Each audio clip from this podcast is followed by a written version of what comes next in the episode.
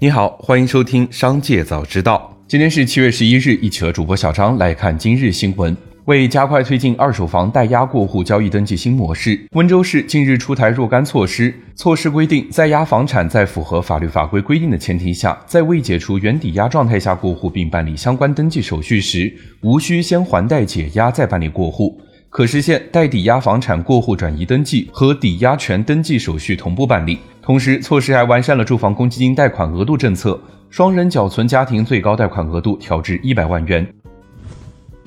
七月十日，加多宝收到广东省高级人民法院关于广药集团与加多宝商标权纠纷案的一审判决，判决六家多宝公司赔偿三点一七亿元。对此，加多宝发布声明回应称，对此判决结果表示遗憾，并将立即向最高人民法院提起上诉。紧接着，再让我们一起来关注企业动态。据网友反馈，微信支付有优惠兑换今日好礼，不再累计提现免费额度，已累计的额度可在二零二三年十二月三十一日前兑换使用。近日，苹果电子产品商贸有限公司新增一则被执行人信息，执行标的六千四百四十二元，案由为买卖合同纠纷，执行法院为上海市浦东新区人民法院。值得一提的是，该公司曾多次因广告违法，共计被罚三十三万元。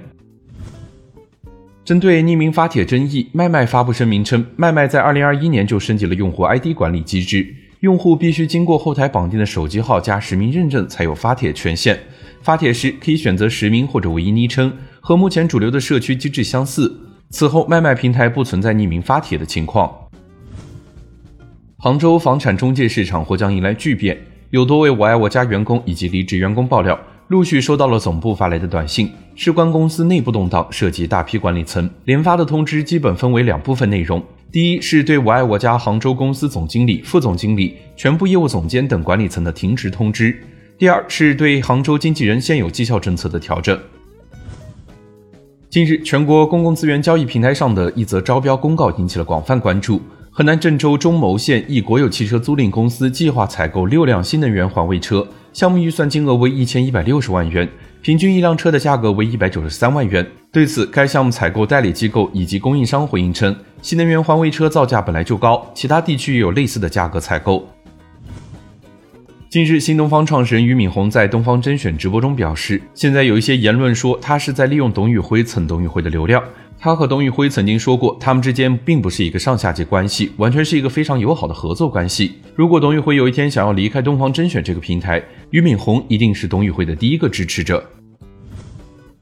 七月十日，高盛将台积电的目标价上调百分之十四，称鉴于该公司的先进技术，台积电在台湾半导体公司中是关键的人工智能推手。高盛分析师在研究报告中将台积电二零二三至二零二五年盈利预计上调百分之一至百分之三，资本支出预估从三百零九亿美元上调至三百一十四亿美元。紧接着，再让我们一起来关注产业消息。数据显示，二零二三年六月乘用车市场零售达到了一百八十九点四万辆，同比下降百分之二点六，环比增长百分之八点七。今年一至六月，零售持续环比增长。这是本世纪以来从未出现过的逐月环比增长的走势。今年一至六月累计零售九百五十二点四万辆，同比增长百分之二点七。中央网信办秘书局发布通知，要求加大对自媒体所属 MCN 机构管理力度，网站平台应当健全 MCN 机构管理制度，对 MCN 机构及签约账号实行集中统一管理。在自媒体账号主页以显著方式展示该账号所属 MCN 机构名称。对于利用签约账号联动炒作、多次出现违规行为的 MCN 机构，网站平台应当采取暂停盈利权限、限制提供服务、入驻清退等处置措施。七月十日十一时十六分，二零二三年暑期档总票房含预售突破七十亿元，《消失的他》《八角笼中》《变形金刚：超能勇士崛起》分列暑期档票房前三。